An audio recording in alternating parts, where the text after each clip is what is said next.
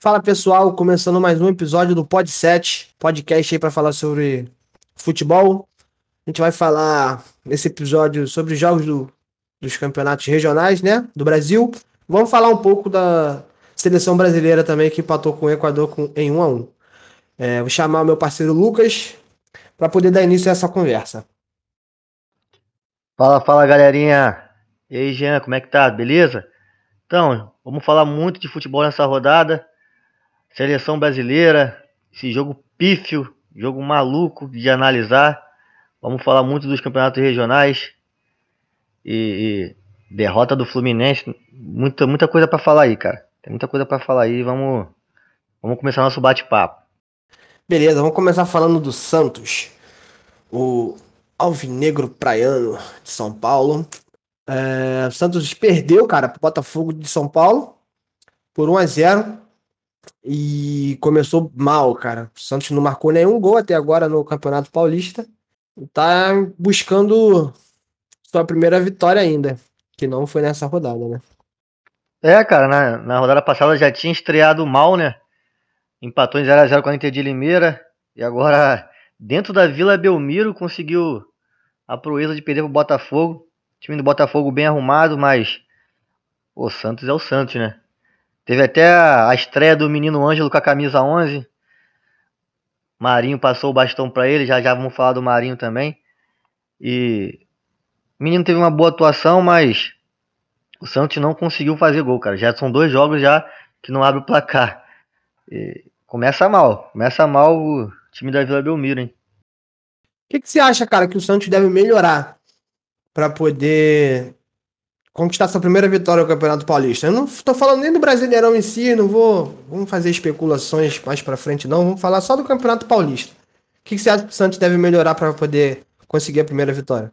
Cara, como sempre, o Santos sempre apostando no, nos meninos da Vila, né? Muita gente nova, mas eu acho que precisa mesclar, ter aquele equilíbrio com jogadores experientes. Tá faltando uma contratação, algumas contratações que o time tá precisando. Eu acredito que precisa ir ao mercado, cara. Precisa ir ao mercado, senão vai passar dificuldade nessa Série A. Esse ano o time não tá muito, não tá muito bom, não. Mas o Santos tem dinheiro para ir ao mercado? Esse é o, esse é o ponto. O Santos tem dinheiro, recebeu o dinheiro agora do Marinho, né? Que foi pro Flamengo, a gente vai falar disso depois. Mas o Santos tem dinheiro para investir em jogadores, cara. Tem dinheiro para poder trazer um jogador que, que, que vá agregar o elenco? Cara, dinheiro em caixa não tem muito. Entrou um dinheiro, mas estava cheio de dívida também. Vai ser difícil, cara. Tem que fazer aquelas contratações pontuais. Pelo menos ali um atacante de nome. Um cara para fazer o meio campo ali junto com o Marcos Guilherme. E porque senão o time vai passar dificuldade nessa Série A. É porque o Santos, cara, você falou que não tá com dinheiro em cofre. Ele, se eu não me engano, é o sexto jogador que, que ele cede ao Flamengo, né? Vamos dizer assim, ceder. É, o Bruno Henrique, tudo bem, foi uma, uma quantia interessante, mas o restante dos jogadores não foram. não teve uma quantia substancial com relação ao, ao vamos botar assim, é o valor que o, que o, jogador realmente vale. Mas, mas é o, o Santos, cara, ele vende por valores menores, mais baixos, exatamente porque ele precisa de dinheiro, né? A gente sabe disso, o Santos precisa de dinheiro, acaba liberando o, o, os jogadores pelo valor abaixo da multa do, do, do próprio, né? do mesmo jogador. Tem esse problema também. O time que está atolado em dívida, qualquer dinheiro que o pessoal oferece, ele vai aceitar. É, tem que contratar dentro da realidade, né? Tem que contratar dentro da realidade do time, né? A, a, a, situação financeira não está muito boa, mas teve alguns alguns jogadores que saíram aí que abriram espaço na folha salarial. Pode ser que venha alguns reforços aí, mas dentro da realidade financeira do clube. Também não pode fazer nenhuma loucura. Pelo que eu, pelo que eu ando lendo aí, saiu alguns jogadores, né? Então, creio que o mercado deve aparecer alguns jogadores dentro da realidade do Santos para que possa montar um time bastante competitivo para esse ano. É, o ano passado o Santos brigou na parte de baixo da tabela, na metade para baixo, né? É o que você falou. Vai ter que fazer contratações aí para poder aumentar o poderio do seu time, né? poderio de ataque do seu time e ver se sai desse zero no marcador de gols aí. Né?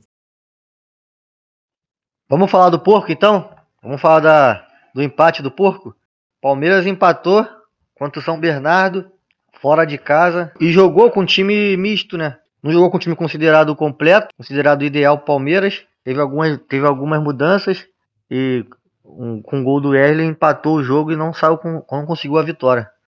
É, o Palmeiras teve a estreia do Rafael Navarro, né, cara? Também, né? Estreou. E você sabe como é que foi a estreia dele? Se ele foi bem, se ele foi mal? Cara, pelo que eu vi, é, ele não foi muito bem, não. Perdeu um pênalti quando o jogo tava 0 a 0 E até que na segunda etapa teve um outro pênalti, que foi até o Wesley que bateu, que fez o gol de pênalti. Podia ter mudado a história do jogo, né? Se ele faz. Podia, podia. Podia mesmo. O time seria outro, né, cara? Abrir 1x0 no placar logo no início seria outro jogo. Exatamente. Mas tem muita qualidade, acho que pode dar a volta por cima aí. Tomara que não sinta o peso da estreia, né, cara? É lógico. O time do Palmeiras é bom, cara. Então, tipo, é, o, ide... o que vai acontecer com ele é potencializar o... as características dele, né? Então, aos poucos, acho que ele vai aumentar o rendimento. É, Palmeiras teve 70% de posse de bola, teve o maior domínio da, da bola por, por, grande parte do jogo. 17 finalizações contra 8 do São Bernardo. Mas não conseguiu mostrar essa superioridade no placar, cara. É, esse time, acho que depende muito do, do seu time titular. Mesmo com um time bom, com o Mike, com, algum, com alguns bons jogadores ainda, mas não é aquele time que a gente está acostumado a ver do Palmeiras, né? Mas você acha que ele vai ser o camisa, vamos botar assim, o camisa 9 do, do Palmeiras? Que ele vai ser titular desse time? Eu acredito que não. Acredito que vão ser vão ser mesclados aí, porque o vai ter jogos que ele não vai jogar com com 9, vai botar o Rony de 9, porque o Luiz Adriano saiu, né? Era esse cara que, que fazia essa função ali mais vezes. O Rafael Navarro, dependendo do jogo, vai fazer aquela função ali de 9, mas acredito que na maioria das vezes ele vai jogar com Dudu e Rony no ataque. Jogar no famoso futebol reativo, né? O Palmeiras gosta muito de sair no contra-ataque. Nada contra, mas é um estilo de jogo que o Abel Ferreira gosta de, de, de colocar na sua equipe. Então, e dá certo, né? Ganharam a Libertadores ano passado, no ano retrasado também. Tá dando certo. É, resultado tem, né, cara? Resultado tem. A torcida não se alegra muito, não. Pode não gostar, alguém, o pessoal pode discutir e tal sobre esse, esse esquema, mas tá dando resultado. A torcida tá, tá, tá, gostando. Não gosta do futebol em si, mas dos resultados não tem do, do, do que reclamar. Os números estão aí, para quem é admirador dos números, né? Os números estão aí. É, dando um segmento aos próximos jogos aí do Campeonato Paulista, o São Paulo joga com o Ituano, no Morumbi, às 4 horas. E o Corinthians pega o Santo André fora de casa, às 6 e meia. É, o técnico Rogério Senna já tem aquele time provável já na cabeça. Thiago Volpe, Rafinha, Miranda, Léo e Reinaldo, né? Gabriel com Nicão, Gabriel Sara. Alisson, Rigoni e Caleri na frente. É um bom time, né? Não, não, não conta ainda com os lesionados Luciano e Luan. E, e Arboleda que tá na seleção. Mas é um time que, pô, dá pra ganhar do Ituano, né, cara? Dentro do Morumbi é obrigação. Lembrando que o São Paulo também tenta se recuperar daquela derrota pro, pro Guarani na estreia, né? Perdeu de 2 a 1 em Campinas. E a expectativa é que, que, a, que a vitória venha agora no Morumbi. O jogo contra o Guarani foi um dois golaços, né? O Thiago Volpe falhou no gol, cara. Tu viu os gols do, do Guarani? Tu acha que o Thiago Volpe teve, teve culpa nesses dois gols?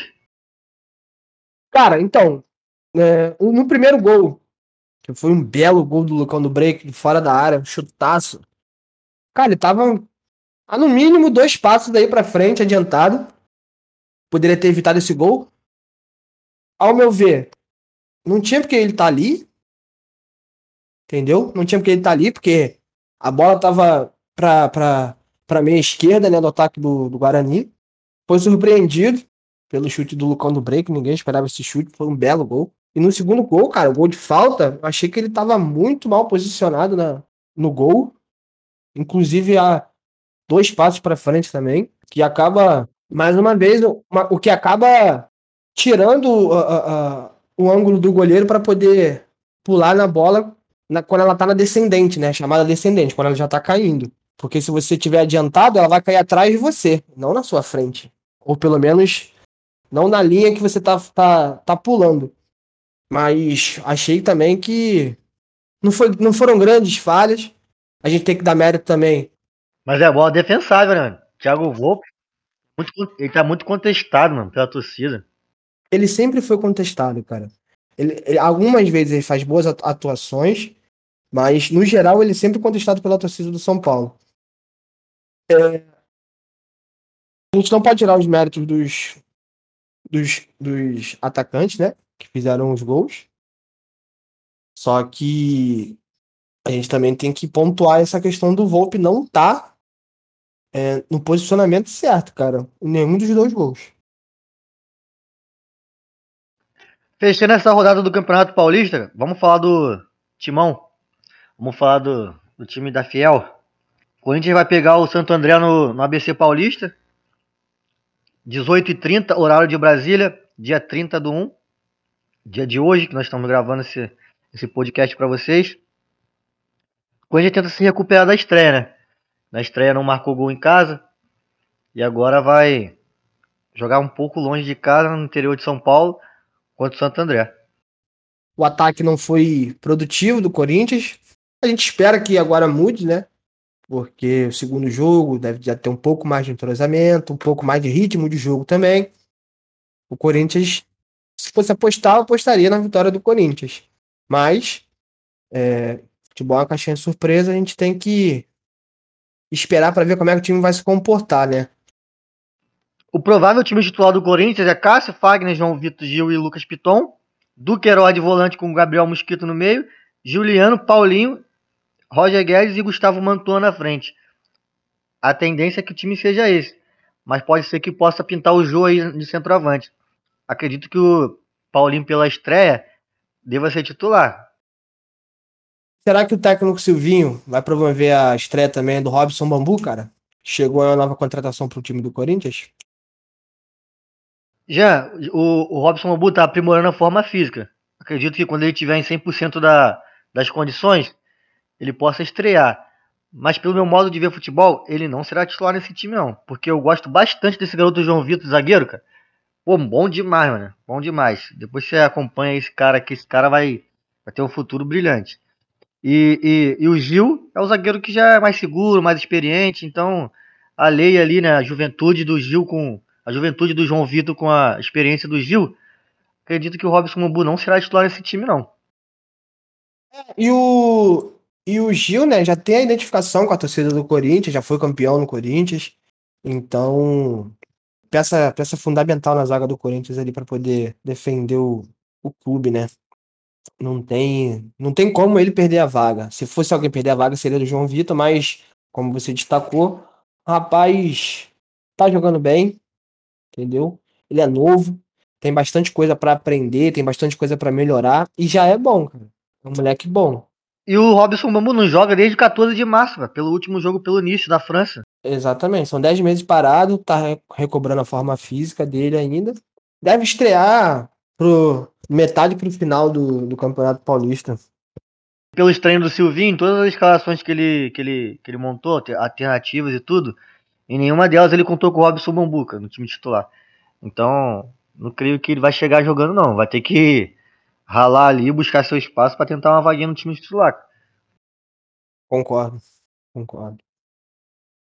Vamos fechar aqui a nossa nosso giro pelo Campeonato Paulista, beleza? Vamos falar agora sobre o Campeonato Carioca. É, tivemos o jogo do Vasco e Boa Vista, empate por 1 a 1, né?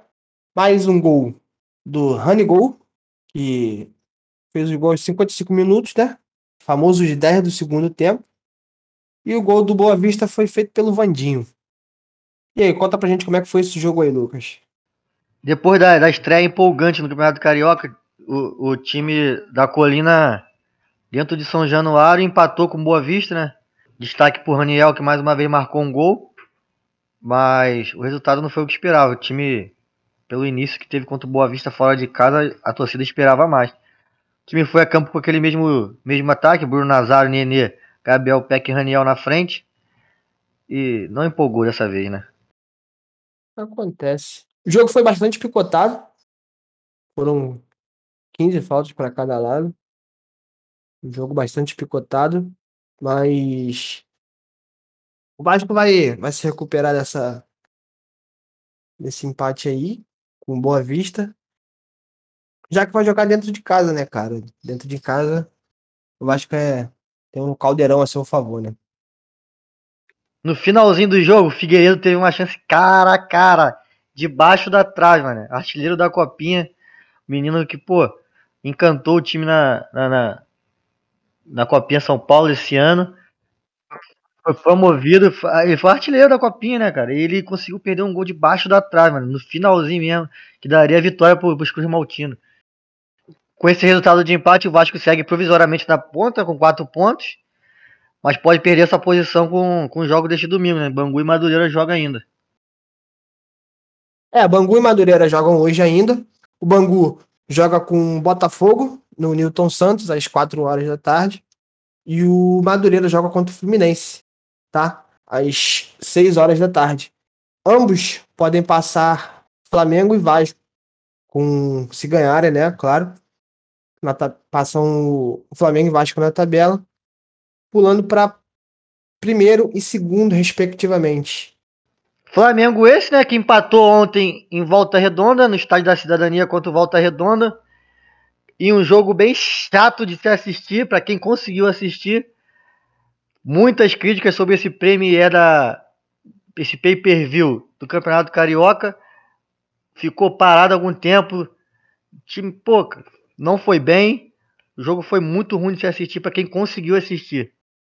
Eu assisti o jogo realmente o jogo foi mais no meio de campo. Se a gente pegar o mapa de calor do jogo, o jogo foi maioritariamente no meio de campo. As defesas até trabalharam bem, tá?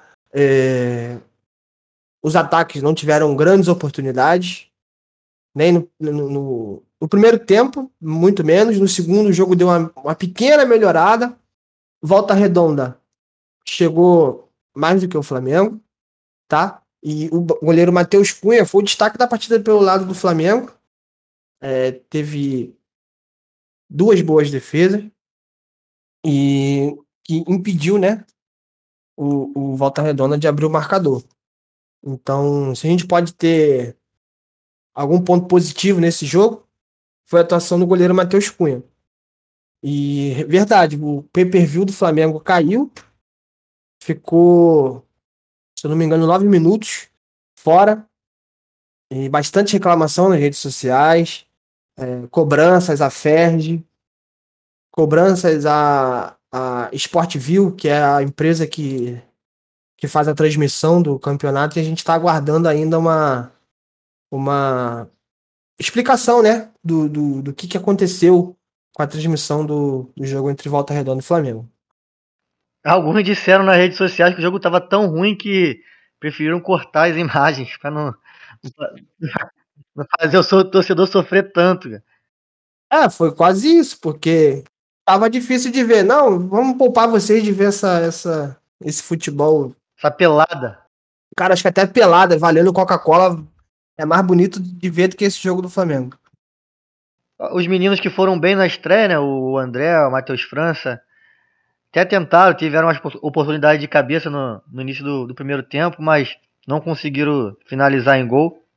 O Volta Redonda pouco chegou no gol e, como você destacou, teve uma, uma boa defesa do, do goleiro Matheus Cunha, numa quase gol olímpico do Volta Redonda, mas o zero não saiu do placar.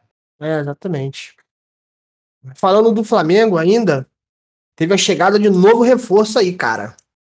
Marinho, minimíssimo aleatório. O que, é que você espera da, da atuação do Marinho aí no Flamengo, cara? Como é que você acha que ele vai atuar? Como é que você acha que ele vai jogar? No lugar de quem? Se vai ser titular? Me, me, me conta aí o que, que você tá achando de, dessa contratação aí. A expectativa é boa. O Rubro Negro pagou 7 milhões de reais no Marinho. É um bom jogador. É um jogador que vai agregar muito, como você falou, tem um mini míssil na, na perna esquerda, Acredito que não será titular, tá? Até porque ele vai disputar a vaga com Everton Ribeiro, que mesmo sendo muito criticado pela torcida, é um jogador que tem história no clube, é o capitão do clube hoje, é diferenciado, tem, tem aquela cadência no futebol, é, são características diferentes. Pode ser que vai ter jogo que o Paulo Souza queira colocar o, o Marinho titular por conta da velocidade, o Bruno Henrique de um lado, Marinho de outro. A gente precisa ver como o Paulo Souza vai montar essa equipe, né? Se ele vai jogar com Gabigol e Pedro na frente. É, o português ainda não, não, não vimos ele. A, a, a, formação da equipe que ele jogará. A expectativa é que seja Bruno Henrique, Pedro e Gabigol junto. Sim, é, você falou a questão do, dos 7 milhões que o Flamengo pagou. O Marinho ainda deixou um milhão de dívidas para trás para poder fechar com o Flamengo, perdoou essa dívida que o Santos tinha com ele. E isso demonstra o, a vontade do jogador de querer vir, né? Tá realizando um sonho é, seu e do seu pai, que é flamenguista. Eles são de Alagoas, Penedo em Alagoas, mas são flamenguistas. Sempre, sempre aquela história, né, que a torcida do Flamengo é terceirizada, mas eu gosto de, de, de, de falar que a torcida do Flamengo é uma torcida nacional e não só no Rio de Janeiro. Então, a gente tem que destacar isso. O jogador quis vir para o Flamengo, isso demonstra o interesse dele em jogar, em demonstrar seu futebol. É, eu também acho que o Everton Ribeiro não vai ser banco. O Marinho não vai chegar com status de titular. Mas eu, são características diferentes. O Everton Ribeiro é um cara que gosta mais de, de armar as, as jogadas, de distribuir o jogo. E o Marinho é um cara mais vertical, né? Ele pega a bola. É, ele é mais agudo, mais agudo, o Marinho é muito mais agudo, né? Isso, ele parte pro gol, tem um chute de fora da área. Entendeu? Aquela aquele tapinha para para parte de dentro do campo e o chute de, de, de, canhota. Tem isso também, que, que é uma característica que não tem muito no time do Flamengo. Salvo, salvo exceção Vitinho, que é um jogador que arremata bem de fora da área. E ele chega para. Pra... Só que o Vitinho atua mais pela, pelo canto esquerdo, né? O Marinho vai atuar nessa faixa de campo do lado direito. Mas como, mas, mas, como tu falou aí, cara, a vontade do jogador é, já chega com, com muito, muita vontade de mostrar futebol, isso já agrada a torcida pra caramba, né, cara? Lógico, cara, futebol, todo mundo sabe que o Marinho tem. O cara pode até questionar é, os altos e baixos que ele teve na, na, na carreira dele. Não conseguiu ir bem no Fluminense, no Cruzeiro, nem no Grêmio. No Santos, em 2020, ele teve uma excelente temporada, chegou na final da, da Libertadores, foi, foi o rei da América. Em 2021, sofreu com contusões, beleza, não, não teve sequência, mas a gente sabe que bom futebol ele tem. Foi o que a gente falou no caso do Rafael Navarro. O time do Flamengo vai potencializar as características do, do Marinho. Ou seja, você jogando num time bom, automaticamente seu futebol cresce. Correto? E isso ao meu ver, é excelente para ele. A gente, a única, a única incógnita que eu tenho em relação ao Marinho é, a, é condicionamento físico, entendeu? Sendo que se o, o Paulo Souza for rodar o elenco, eu creio que vai ter um desgaste menor do jogador. O que, que você pensa sobre isso? Então, como você falou, cara, fisicamente ele estando 100%, vai agregar muito, né? ainda mais num, num, ano de Copa do Mundo, um ano que vai ter muitas muitos cartões amarelos, convocações, sabe que o time sempre fica desfalcado, vai ser um jogador muito importante. acredito que vai ser aquele 12 segundo jogador, né? Que foi o Michael no ano passado. Vamos falar um pouco do Michael também? É... Então, o Michael saiu, né? Pela bagatela de 46 milhões de reais. O Flamengo comprou ele por 38, tá vendendo por 46. Teve retorno financeiro. Vamos botar que ele teve retorno técnico, porque, ao meu ver, foi o principal jogador do Flamengo em 2021. E infelizmente teve que sair, cara. Porque é um jogador que a torcida gosta, era o xodó da torcida, mas foi fazer Famoso pé de meia, né? Famoso pé de meia, isso aí. Foi ganhar dinheiro lá, vai ficar é, três anos no Al Hilal. Tomara que um dia ele volte a poder mostrar essa alegria. Cara, eu vi a, a, a entrevista de despedida dele na Flá TV.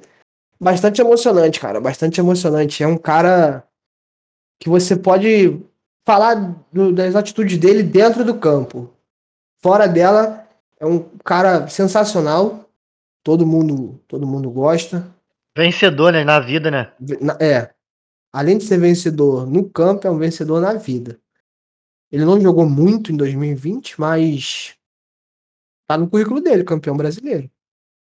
Já, ao todo, o Michel somou 105 jogos pelo Flamengo. Fez 23 gols e 14 assistências. Ele foi campeão da Recopa Sul-Americana 2020, campeão brasileiro 2020, Supercopa do Brasil 2020 e 21 e além de dois campeonatos carioca, 20 e 21. Fora os prêmios individuais, foi revelação do campeonato, né? Já, já tinha sido revelação do campeonato pelo Goiás e foi o craque do, do, do, da galera no Brasileirão 2021 e o melhor segundo atacante. Pô, foi um ano dos sonhos pro Michel. Só faltou o título brasileiro para coroar mesmo. É, foi o que valorizou, né? O, o Michael, o grande campeonato que ele fez em 2021. Valorizou o jogador. O Flamengo conseguiu vendê-lo por 46 milhões à vista. À vista. Foi um grande negócio, né? Tanto pro clube, tanto pro jogador, que vai, pô, botar uma, uma, uma bolada milionária no bolso. Se eu não me engano, aí, se você tem esses dados, vai ganhar uns 12 milhões por ano e vai morar no, na Arábia. Então, cara, é, não tem como recusar uma oferta dessa, né? Tem que fazer aquele pé de meia, ajudar a família. A história do Michel de vida, pô, é muito, muito bacana. O cara que deu volta por cima, enfrentou depressão, enfrentou problemas com as drogas. Começou lá no Terrão, em Goiânia. E hoje em dia aí ganhou o mundo, né? É, as cifras são essas aí que você, que você falou. Gira em torno disso aí, se eu não me engano, é 1 milhão,3 por mês que ele vai ganhar de reais.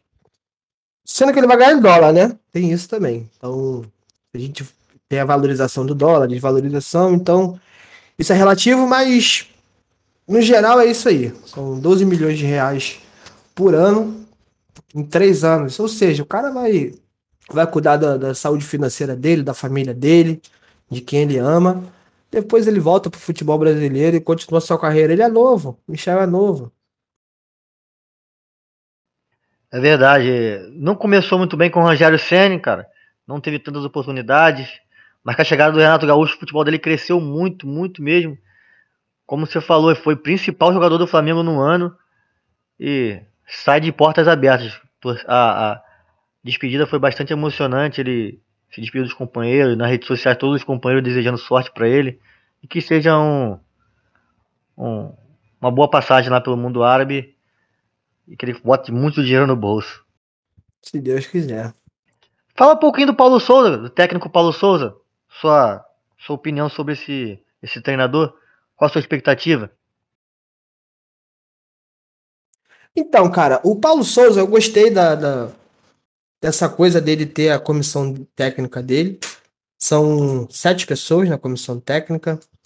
É, pelo que eu tenho visto na, nas redes sociais, que, da Flá TV, que o Flamengo posta, os treinos têm sido intensos, tá? Os jogadores têm saído bem cansados dos treinos, mas isso não é uma, uma coisa ruim no meu ponto de vista, tá? Se você treina forte, lógico que você aprimora mais o seu físico, seu condicionamento, para quando você estrear, você tá na ponta dos cascos. É, em contrapartida, você pode cansar também mais rápido. É, a gente vai ter que ver isso nos jogos. Quarta-feira está previsto para a estreia do time principal. Só Isla, Arrascaeta, Everton Ribeiro e Gabigol não devem fazer a sua estreia por conta de estarem nas suas respectivas seleções, né? É... E vamos ver como é que ele vai armar esse time do Flamengo aí, cara. Se ele já vai. Se ele já vai promover a estreia do, do Marinho, que é um cara que já, tá, já fez pré-temporada no Santos, ou seja, ele tá em condição de jogar, entendeu? Com a saída do Michael, abre-se um, um espaço para a estreia dele. E vamos ver o que, que ele vai. que ele tem em mente aí para poder. para poder lançar na quarta-feira, né? Vamos ver o que, que ele vai, vai trazer pra gente aí. Que, que você acha? Como é que ele deve vir com o time na quarta-feira, cara? Já tem que vir com força máxima. Tem que vir com força máxima, botar o esquadrão que a gente já conhece em campo e no Carioca já começar a fazer a, a, aquela pré-temporada que a gente fala, né? Pro Campeonato Brasileiro. Além da Supercopa contra o Atlético Mineiro. Então, é um treinador experiente, cara. Um treinador experiente com grande passagem no futebol internacional, já rodou bastante países. Então, acredito que esse cara sabe o que vai fazer, né, com o time. Ele tem um, tem um excelente elenco na mão, um dos três maiores do Brasil, se não o maior. Tem tudo para fazer um excelente trabalho. É, a torcida criou uma bastante expectativa sobre o técnico Paulo Souza. É, por conta de ser um técnico estrangeiro, a expectativa sempre é um pouco maior. Lembrando que o Flamengo vai fazer um jogo no domingo, dia 6 de fevereiro, às 4 horas contra o Fluminense, ou seja, o time tem que pegar é, é, é, condicionamento físico. Ritmo de jogo. Ritmo de jogo, isso aí, muito obrigado. Para poder chegar contra o Fluminense e não fazer feio. Você falou bem do, do, da Supercopa do Brasil, isso é no dia 20 de fevereiro. Então, o time tem que ganhar a, a, sua, a sua, o seu ritmo, ganhar condicionamento para chegar nessa competição e ganhar. Lembrando que finalmente o Hulk estreou no, no da temporada na vitória do Atlético Mineiro. Isso aí a gente vai falar um pouquinho daqui a pouco. Ah, com certeza, com certeza. Mas até lá ainda tem tempo, o time voltando na quarta-feira, logo depois já tem um clássico rapidamente esse time já entra em ritmo. É um time cascudo, né? time bem entrosado, se conhece. Logo, logo está afinado para fazer essa final, essa grande final. Acredito que vai ser um bom jogo. Que até hoje não tem não tem estádio certo para fazer, não sabe se vai ter torcida. A CBF, como sempre, fazendo aquele papelão que a gente conhece. Né? Sim. É... Mas você está falando em relação ao jogo com o Atlético Mineiro ou do Fluminense? Do Fluminense está indefinido. O Atlético Mineiro já, já foi já foi afirmado que vai ser no Mané Garrincha. Pelo que eu vi, no estádio Mané Garrincha, mas sem público ainda, né? Porque o governo local ainda não liberou a torcida ir ao estádio por conta dessa pandemia que ainda não conseguimos superá-la. Então vamos mudar a chave, vamos mudar a chave pro Campeonato Mineiro. O Atlético Mineiro, enfim, teve a sua primeira vitória. 3 a 0 sobre o Tombense. Teve a volta do Hulk, craque do campeonato passado, artilheiro do Campeonato Brasileiro de 2021. Grande jogador, também excelente fase. Fez a sua estreia na temporada. Como é que foi esse jogo aí, Lucas? o time do Atlético foi a campo com, com aquele time que a gente já conhece, né? A maioria dos titulares voltaram, Hulk, Guilherme Arana, goleiro Everson, Jair. E tem um jogador no meio de campo muito bom chamado Caleb, que fez um golaço de letra ontem. E mais um gol de pênalti do Hulk. Começou a temporada do jeito que terminou a temporada passada, marcando como sempre. Como sempre, um grande destaque formando o um ataque com o Dylan Borreiro e o Ademir, né? Ademir, aquela contratação que veio do América Mineiro, um grande jogador. Foi bem, deu o chute pro. deu assistência pro gol do, do Caleb. Foi uma boa, foi uma boa estreia, né? Boa estreia desse time considerado titular. E acredito que vai, vai chegar forte para essa, essa decisão. Não, com certeza, com certeza. É... Atlético Mineiro Cruzeiro apesar de o Cruzeiro estar na Série B, não viveu o seu melhor momento, mas são considerados os favoritos, né, para chegar à final. E cara, eu acho que incontestável, o Atlético Mineiro vai levar esse Campeonato Mineiro sem dúvida.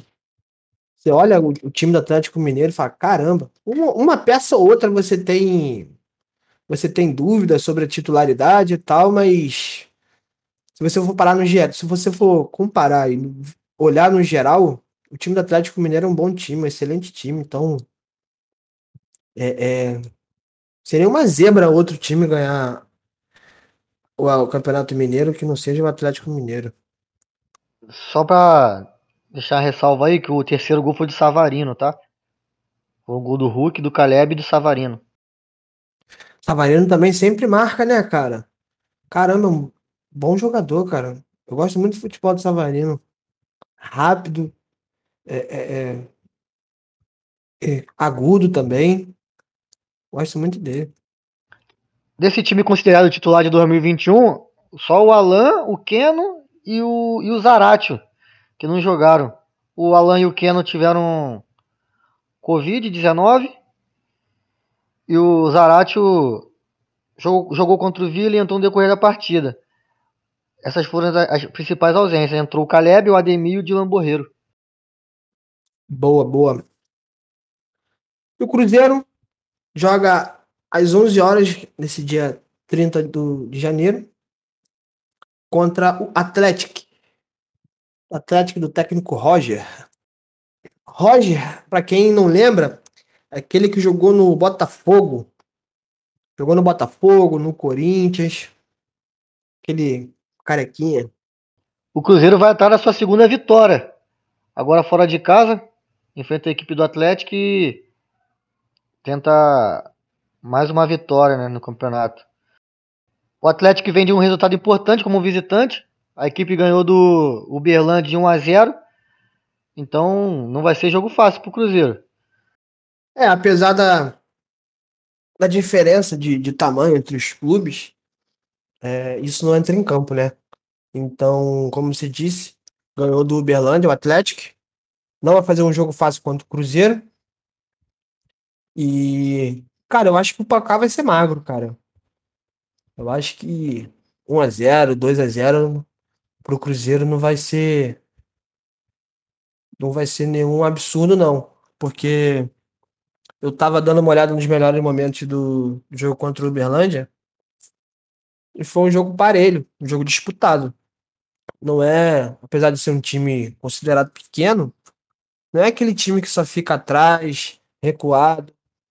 Os caras, quando tem a bola, eles saem para jogo. Vamos mudar de campeonato, vamos pro Campeonato Gaúcho. Falar um pouquinho do Internacional, ganhou de 2 a 0 da União Frederiquense. Reestreia aí do um dos maiores ídolos do, do Colorado, da Alessandro. Fala pra gente desse jogo aí, Lucas. Grande destaque da atuação foi o centroavante na estreia também, o Wesley. Veio do campeonato inglês, marcou de pênalti na estreia. Mas a grande atração foi a entrada do da Alessandro, né? Entrou no segundo tempo com a camisa 10, ganhou uma faixa de capitão e aquele enredo que a torcida sonhou. Falta na entrada da área e o camisa 10 capricha e coloca no cantinho, faz o 2 a 0 A torcida foi a loucura. Comemoraram demais. Uma despedida digna, né? De um grande ídolo do futebol gaúcho, do futebol internacional e sul-americano de uma maneira geral. D'Alessandro sempre foi um craque. Gostei muito de ver esse cara jogar e é uma boa, bom, bom fechamento de carreira no, no clube que ele teve uma história gigantesca. Vale ressaltar que o Wesley chega para preencher a lacuna deixada pelo Yuri Aberto. O Inter acaba de anunciar a venda imediata do Yuri Aberto para o Zenit e o atacante não deve mais jogar pelo clube. O, o Colorado aceitou uma proposta de 25 milhões de euros para liberar o atacante imediatamente. Yuri Aberto tem muito futuro na Europa, cara.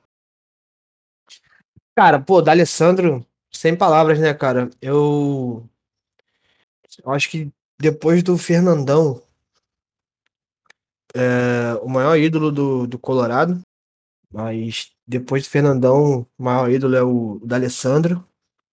Voltou pro time.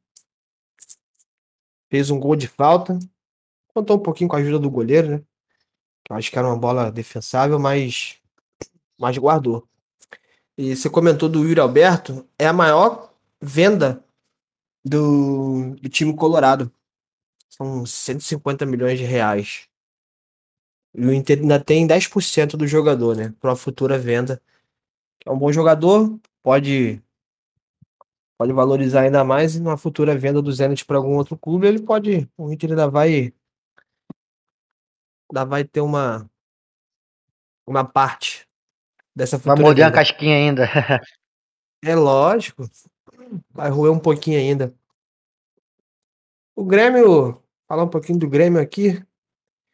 empatou com o Brasil de Pelotas em 1 a 1 Sabe de quem foram os gols, Lucas? O Grêmio marcou de pênalti com o Elias, aos 48, e no finalzinho do jogo, o Paulo Vitor empatou para o Brasil de Pelotas. O Grêmio segue na segunda colocação do Campeonato Gaúcho, atrás do Inter, que tem duas vitórias. E segue, né? Segue na busca dessa liderança. Show de bola. Cara, chegou acho que a hora que todo mundo queria, que é a hora de falar sobre a seleção brasileira. Vamos lá. O que, que você tem a me falar sobre esse jogo? Tive quatro intervenções de VAR, quebra de, de, de recorde de jogos. Primeiro vamos falar do jogo. O que, você tem para me contar sobre esse jogo aí, Lucas? Te falar, o jogo foi caótico, um jogo maluco, jogo difícil até de analisar. Jogo com bastante expulsões, falhas. Fica até difícil avaliar alguns jogadores, né? O lateral Emerson foi expulso logo no início. Pô, e era um cara que todo mundo queria ver. Que a lateral brasileira é muito contestada com o Danilo. O Tite dessa vez levou até o Daniel Alves. Ah, o Emerson tem a oportunidade de começar um jogo de titular e, e, e dar esse mole aí, cara. Uma expulsão bem boba. O Equador já tinha um jogador a menos e ele conseguiu ser expulso após levar o segundo amarelo. Cinco minutos depois ele foi expulso. É, cara, cinco minutos depois ele, o Brasil não conseguiu nem, nem aproveitar a vantagem. Nem desfrutou da vantagem é, de ter uma meia mais, exatamente. E ele é um cara que, pô, no Tottenham tá bem. É, todo mundo cobrava essa, essa oportunidade para ele no time titular e quando foi, não, não, não, deu, não deu muito certo, né? Próximo jogo ele tá suspenso, Daniel Alves vai jogar com certeza. E ele perdeu essa grande chance de mostrar o futebol dele. É, aí muito questionou-se, né, sobre o, o, o Tite ter convocado o Coutinho e tudo mais. Quando o cara ia ter uma oportunidade de jogar, ele foi sacado para a entrada do Daniel Alves. Ou seja, ele não pôde mostrar o futebol dele, né? Ele teve um cruzamento ali que gerou, que depois foi gerar o gol do, do Casimiro, mas não pôde mostrar muito. É, o jogo, o jogo foi foi ruim para ele também, porque depois de tanto tempo aí na, fora da seleção ele voltou. É um jogador que eu gosto muito, gosto muito dessa geração. Para mim ele só tá abaixo do Neymar, então é um, é um, é um talento que eu também não desperdiçaria, assim como o Tite. Polêmica, hein? É, opinião polêmica, hein? É porque, cara, todo mundo questiona aquela, aquela velha história. Seleção é momento ou não é momento? Então, para mim, é um pouco dos dois. Tem que balancear, né? É, tem que balancear. É momento, mas também tem cara que é diferente, cara. Tem cara que é diferente tem que estar lá sempre, não tem jeito. O, o Coutinho é diferente e ele, e ele em grande forma, ele motivado, ele ajuda muito a seleção brasileira. E acredito que até, até no time titular ele tem vaga. Só que tem que demonstrar, né? Porque talento a gente nem precisa falar que ele tem de sobra. É outro, outro, outro destaque que eu tenho para falar é do Vinícius Júnior. Vinícius Júnior que na, na na, no Real Madrid. Brilha demais, cara. Brilha demais. É um jogadoraço no Real Madrid. Hoje um dos principais nomes da Europa. Se, eu, se não me falha a memória, ele é o jogador mais caro, né? Atualmente no mercado. É, segundo o Transfer Market, é o jogador mais caro do mundo. Mais caro do mundo. E, pô, na seleção brasileira não tem, tem tido boas atuações. Não tem feito gol nem assistência. Atuações muito abaixo.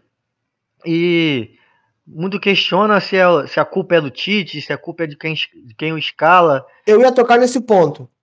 É, muito se fala das características da atuação dele na seleção serem diferentes do Real Madrid, por isso que ele não rende. Na seleção brasileira, ele tem que voltar para marcar o lateral, para fazer a recomposição defensiva. É uma coisa que ele faz pouco no Real Madrid, ele tem mais liberdade no Real Madrid. Eu tenho uma opinião, mas eu quero saber a sua. Você acha que isso é, é, é, é o principal fato dele não performar bem na seleção? O principal fato é entrosamento, cara. O principal fator aí. A seleção não treina, cara. A seleção chega, faz dois treinozinhos e já vai para campo. Então os caras não tem aquela, aquele entrosamento, não tem aquela. Ó, oh, agora, agora o Vinícius não vai subir, eu vou ficar aqui. Porque ele tem aquele tripé ali por trás dele que dá aquela segurança. No Real Madrid ele fica bem à vontade. Mas ele volta. Ele recompõe no Real Madrid sim. Se você pegar os jogos o, o, mapa de calor dele, você vai ver que ele volta para fazer para acompanhar lateral, pode ser que não seja tanto quanto na seleção, mas ele também faz esse papel no Real Madrid. O Ancelotti não deixa ele super à vontade como muito se vende por aí não, hein? Deixa eu só dar uma, uma informação, você tocou num ponto aí do Ancelotti. Ele pediu ao Tite, fez uma ligação ao Tite, pedindo para que Vinícius Júnior e Casemiro fossem poupados do próximo jogo do Brasil. Ele ainda deu a sorte, entre aspas, de o Éder Militão ser suspenso com o terceiro cartão amarelo, que já, já voltou para Madrid e não vai jogar esse jogo, né? Então, será que o Tite vai, vai aceitar? O Tite tem um bom relacionamento com o Ancelotti. O Tite já falou algumas vezes que já ligou para o Ancelotti, já pediu ajuda e acredito que o, que o Tite deve, deve ajudar o Ancelotti sim. Ou se, mesmo que não jogue o jogo todo, deve, deve mesmo que não fique, fique de fora o jogo todo, deve jogar pouco tempo, né? Não deve jogar tantos tempo assim. Mas são grandes jogadores que o, que o Ancelotti não quer abrir mão, né? É lógico, é lógico. Vai precisar do Vinícius Júnior, Casemiro e Militão, que estão em alta no Real Madrid, né? Fala um pouco, fala um pouco pra gente aí do, do desses lances de expulsão aí, explica aí essa atuação do Alisson. O que, que você achou dessa atuação pífia do Alisson? Não foi bem nos gols, foi expulso duas vezes e conseguiu voltar. Cara, foi um jogo muito atípico, muito. Na verdade, o VAR salvou o Brasil quatro vezes, né? É, duas em relação ao Alisson e dois pênaltis que foram anulados, né? Cara, jogo muito picotado, a arbitragem confusa, é, lances de, de VAR foram chamados, ele foi lá, gerou todo uma demora. Se eu não me engano, foram duas paralisações no primeiro tempo, com cada uma tendo seis minutos, ele deu nove de acréscimo. Ou seja, não deu o tempo necessário de acréscimo.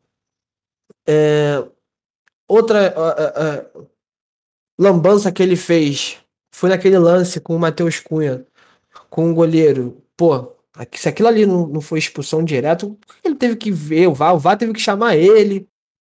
Pô, era só ele ter visto a marca no pescoço do Matheus Cunha, ele precisava nem ter visto o VAR. Ele olha para o Matheus Cunha, aquilo ali é marca de quê? Se o cara foi com um negócio na tua cara, meu irmão, na tua cara não, não vamos exagerar, mas no teu pescoço ficou marca, pô, não tem como, cara. Entendeu? Por mais que tenha sido sem querer, é lógico que foi sem querer, mas é a chamada entrada temerária, né, cara? Tipo assim, você não tem intenção, mas mesmo assim você fez. Ou seja, pô, tem que dar cartão. Sem querer também é falta, sem querer também machuca. Entendeu? No lance do Alisson, eu particularmente não vi para cartão vermelho, até porque ele faz o movimento de chutar a bola, né? Um movimento natural. A bola estava em cima, ele quis antecipar o jogador. E o jogador vai de contra ele. Não acertou em cheio o jogador, eu vi o lance, revi, não acertou em cheio, o jogador. E para mim foi certo o cartão amarelo. Tem a questão da entrada temerária também, mas foi menos forte do que a entrada do Matheus Cunha.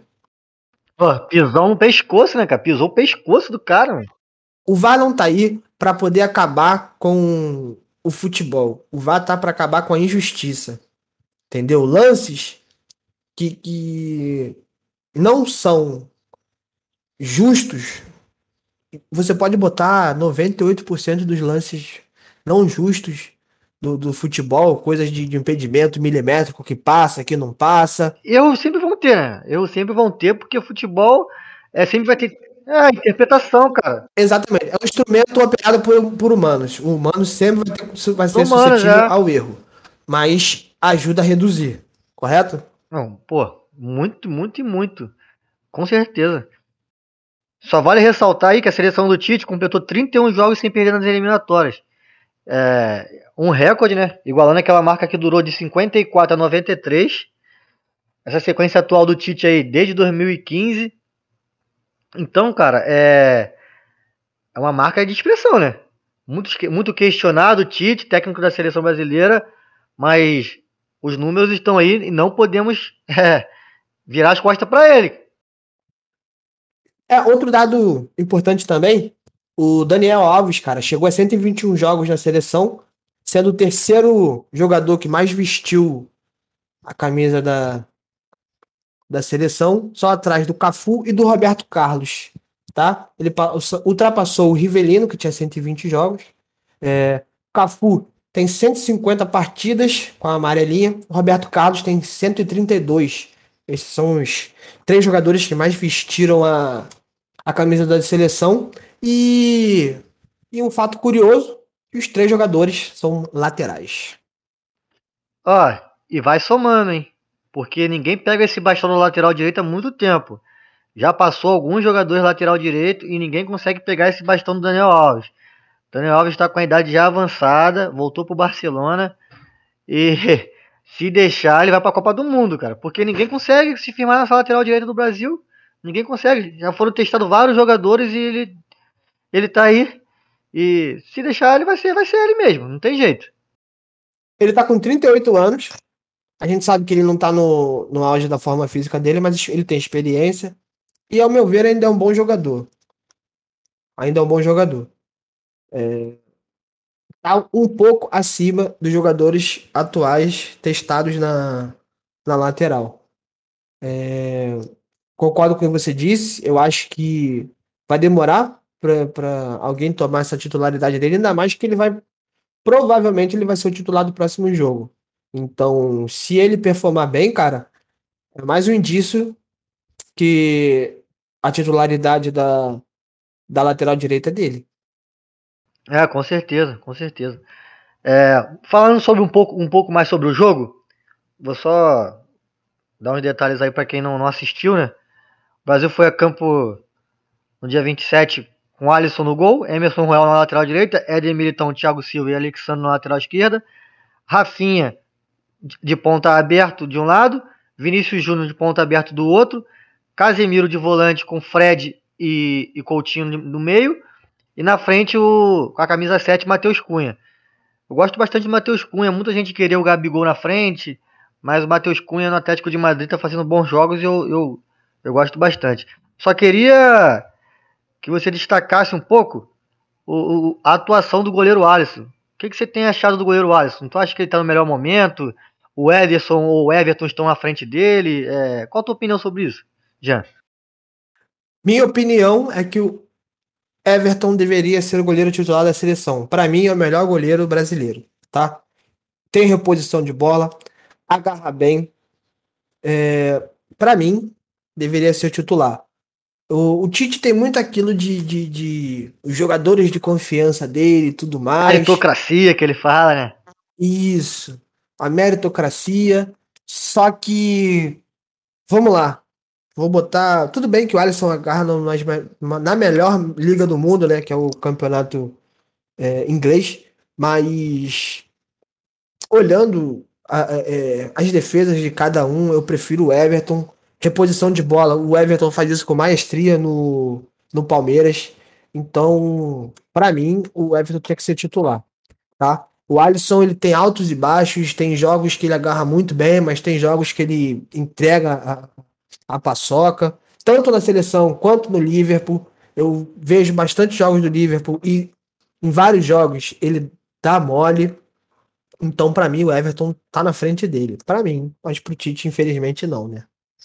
Eu acho o Alisson um goleiraço, sempre achei ele um goleiraço, mas tenho que, que afirmar com você que ele não tá num bom momento. Eu, os dois goleiros eu acho que estão na frente dele hoje, tá? Tanto o Ederson quanto o Everton. É, é, o Brasil teve mais posse de bola, 54% da posse de bola, finalizou a mais no gol, 12, 12, finaliza, 12 finalizações. É, no, 12 finalizações, 6 foram no gol. E o Equador foi, foi 10 finalizações, uma só no gol, que foi o gol. É, mais uma vez de bola aérea, que é um problema que a seleção vem sofrendo. Né? A altitude conta muito, o campo não estava não tava tão bom. Mas é um problema que o Tite tem que resolver, que é essa bola aérea. Já, já, já sofreu alguns gols de, de bola aérea nos últimos jogos. E com a zaga que tem, com zagueiros de estatura, Casemiro, bom, bom cabeceador, não, não pode sofrer tanto, né? É, concordo contigo. É, o Brasil tem um time, um time bom, cara, do meio para trás. Falta encaixar esse pessoal da frente, falta produtividade ao pessoal da frente, tá?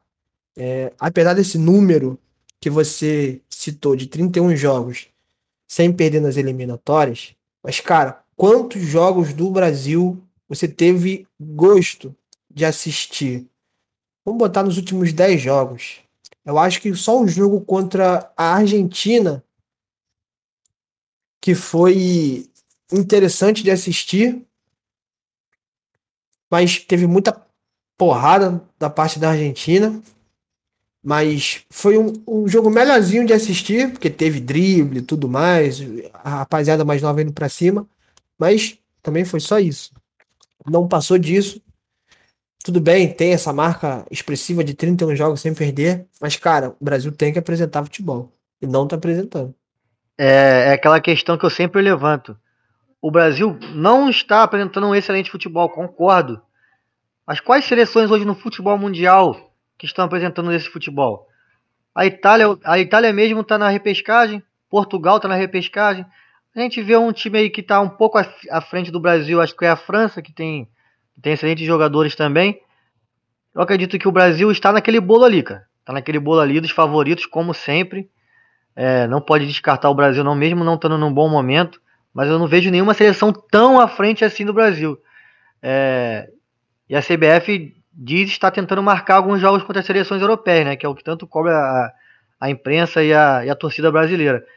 Uns desafios mais difíceis contra as seleções é, de níveis maiores, né? Porque aqui no Brasil, já, aqui na, na América do Sul, a gente já viu que, que, o, que o Brasil sobra, né? Uma dessas seleções é a Inglaterra. É, tem um elenco bom. Se você for pontuar nome por nome, é um, uma seleção boa. Seria interessante um jogo contra a Inglaterra para a gente ver uh, uh, o Brasil contra adversários teoricamente de nível mais difícil, né? E marcando esse, esse amistoso, vai ser um bom, um bom teste para o Brasil para ver como é que a gente tá a nível mundial e não só a nível continental, né?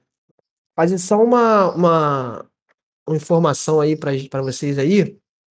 E o jornalista Leonardo Baran, ele enviou uma imagem do treino da seleção hoje, no qual o Tite conversou bastante com o Gabigol separadamente do, do, do time. Os dois foram flagrados ali conversando, tendo um papo. O que, será que o Tite deve estar tá passando pro Gabigol, hein? Passando confiança, passando confiança, porque a gente sabe que o Gabigol tem talento de sobra para assumir a camisa da amarelinha né, da seleção brasileira. Mas os jogos que eu tenho visto do Gabriel na seleção, cara, ele, ele não fica à vontade. Já, já mostrou algumas vezes que ele se sente meio incomodado, parece que. Não sei se sente a pressão de jogar na seleção brasileira, não sei. Mas ele não se sente à vontade, ele não joga com aquela mesma alegria que ele joga no Flamengo, né? Eu vi, eu, eu vi essa mesma, essa mesma preocupação com você. Ele não se sente à vontade, igual ele não estava sentindo-se à vontade quando ficou 10 jogos sem marcar no Flamengo. Eu vi bastante disso na seleção.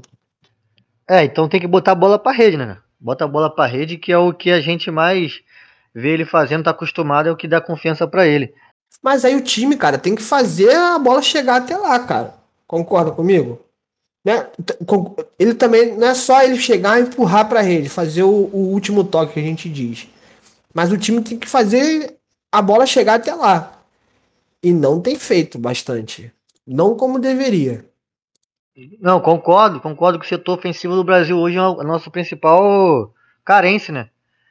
O, os melhores jogadores do Brasil hoje, por incrível que pareça, são os zagueiros, cara. Marquinhos, é para mim hoje, é um dos melhores do mundo, junto com o Thiago Silva, que mesmo com a idade avançada, campeão da Champions League, jogando demais no Chelsea. É, o nosso volante Casemiro, que para mim hoje já tem um tempo, né? É um dos melhores volantes do mundo. É, o Fred, que é bastante, bastante questionado, é titular absoluto do Manchester United. Não concordo muito com a, com a, com a titularidade dele na seleção brasileira. Tem outros jogadores na frente que eu gosto muito. Eu gosto do Paquetá ali de segundo volante. Eu gosto de jogar, de botar o Bruno Guimarães ali. E até mesmo o Gerson, né? Que faz essa função. É, você falou mas... do Paquetá, mas ele estava suspenso. Né? Eu acho que ele não jogou esse jogo. O Fred jogou no lugar dele porque ele estava suspenso. É, mas, mas, o Tite tem jogado com os dois, né? O, o, o Tite bota o Paquetá mais adiantado e o Fred mais de segundo volante. Então, ele não meio que não disputa vaga com o Fred. O Tite não vê isso. Na minha opinião, sim. O Paquetá disputa vaga com o Fred, mas pro Tite, o Paquetá é mais um meia do que um volante. Mas se ele fizer isso, ele vai tirar a vaga de um meia que ele gosta. No, nesse caso, eu acho que seria o Felipe Coutinho, não? Não, com certeza, com certeza. Mas aí é aí, é aí que entra a, a minha, minha ideia. Com Casemiro de primeiro volante, o Paquetá de segundo e o Coutinho de meia. Entendeu? Sacando o Fred.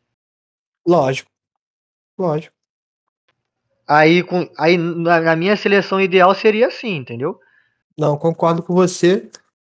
Mas para você ver, cara, que tá tão confuso esse, esse esquema da seleção brasileira que fica difícil você defender o Tite, defender o futebol que a seleção tá apresentando. Você não, você olha para o campo, você não vê claramente que cada jogador ali, o papel que cada jogador está exercendo. Pelo menos essa é a impressão que eu tenho.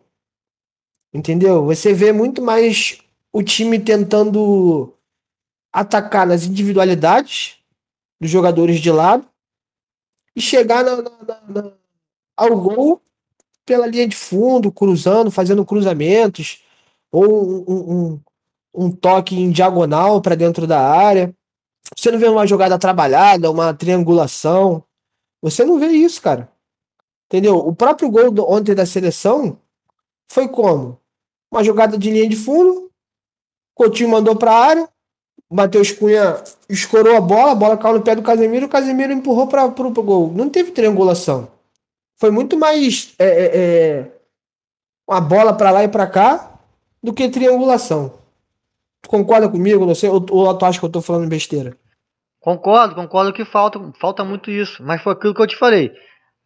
É, o jogo de, de agora contra o Equador foi até difícil analisar por conta disso tudo que eu te expliquei.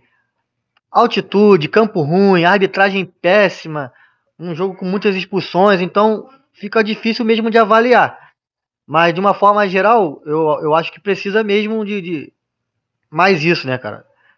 A seleção brasileira é, falta muito essa, essa criatividade no meio-campo e acaba que fica dependendo muito do Neymar. É uma coisa que a seleção não, não pode acontecer, né? Não pode depender de, de apenas um jogador. Exatamente. É, é como se a seleção brasileira fosse o Neymar. Eu ouvi o comentário de um, de um jornalista, eu só esqueci o nome. Ele falou que o, o Brasil o comentário dele foi o seguinte: o Brasil jogou com a equipe reserva. Foi, ele foi questionado, ah, por quê? É, porque o Neymar não estava jogando. Você entendeu Para, a comparação que o cara fez? É, o Neymar é, é, é, o principal jogador, mas não pode ser, não pode ser o meu time, né? É, como se o Neymar fosse o time, o time principal completo. Entendeu? É verdade, é verdade. É uma, é uma coisa que não pode acontecer nunca. É, o próximo jogo é na terça-feira, né? No dia 1 de fevereiro. O Brasil vai, vai, jogar em casa contra o Paraguai. Esse jogo vai ser em Minas, né? Exatamente.